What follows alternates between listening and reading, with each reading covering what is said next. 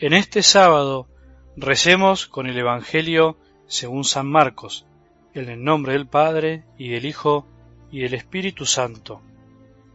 En esos días volvió a reunirse una gran multitud, y como no tenían qué comer, Jesús llamó a sus discípulos y les dijo, Me da pena esta multitud, porque hace tres días que están conmigo y no tienen qué comer. Si los mando en ayunas a sus casas, van a desfallecer en el camino, y algunos han venido de lejos. Los discípulos le preguntaron, ¿Cómo se podría conseguir pan en este lugar desierto para darles de comer? Él les dijo, ¿cuántos panes tienen ustedes? Ellos respondieron siete. Entonces él ordenó a la multitud que se sentara en el suelo. Después tomó los siete panes, dio gracias, los partió y los fue entregando a sus discípulos para que los distribuyeran. Ellos los repartieron entre la multitud. Tenían además unos cuantos pescados pequeños, y después de pronunciar la bendición sobre ellos, mandó que también los repartieran. Comieron hasta saciarse, y todavía se recogieron siete canastas con lo que había sobrado. Eran unas cuatro mil personas. Luego Jesús los despidió. Enseguida subió a la barca con sus discípulos y fue a la región de Dalmanuta. Palabra del Señor.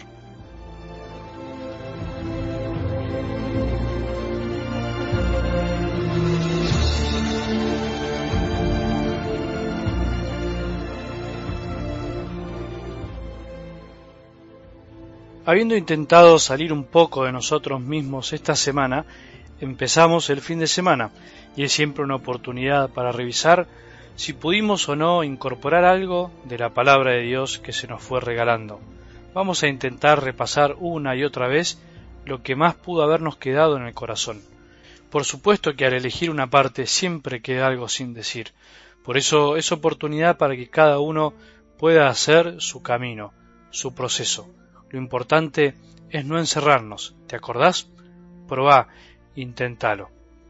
El lunes algo del Evangelio nos dejaba ver claramente de qué manera se había extendido la fama de Jesús por todos lados. La gente lo buscaba incansablemente por lo que hacía, por sus curaciones y exorcismos, pero no tanto por lo que decía. Sus palabras generaban admiración, pero no siempre tanta adhesión. Jesús siempre se muestra compasivo hacia el dolor.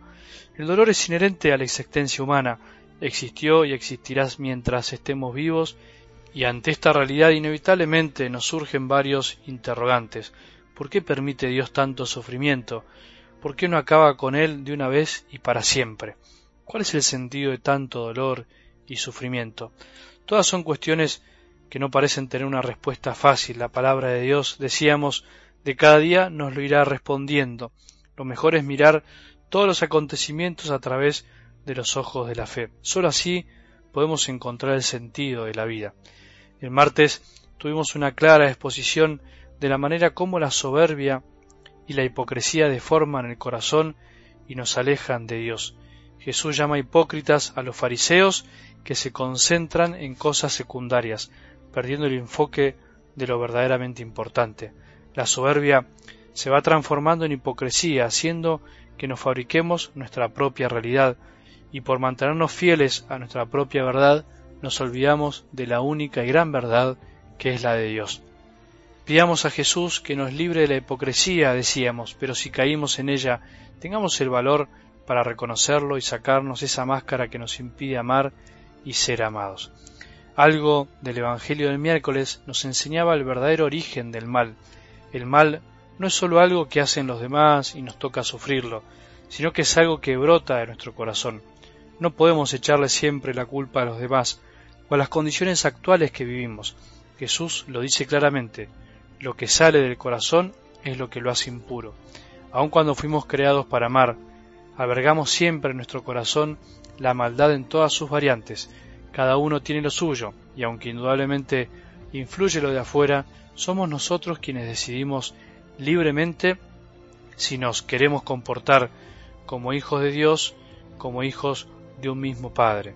Dejemos que Jesús nos sane de tantas impurezas que no nos dejan vivir felices, que nos quitan la paz y nos impiden amarnos como Jesús quiere que nos amemos.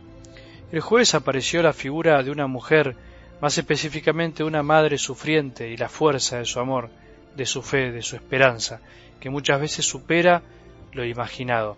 Esta mujer pagana que ante la súplica de sanar a su hija recibe unas palabras un poco duras de Jesús al decirle deja que antes se sacien los hijos, no está bien tomar el pan de los hijos para tirárselo a los cachorros. Sorprende a Jesús cuando, movida por el amor a su hija, pero también llena de confianza en el Señor, le responde Es verdad, Señor, pero los cachorros debajo de la mesa comen las migajas que dejan caer los hijos. Jesús espera que lo amemos y confiemos en Él sin medida, para así poder manifestar toda su gloria y poder en nuestra vida. Y ayer Jesús, curando a un sordo mudo, nos dejaba ver que nunca hablaremos bien si no escuchamos bien, si no escuchamos con el corazón. Cuánta sordera de nuestro corazón sufrimos cuando no sabemos escuchar a los demás y solo oímos lo que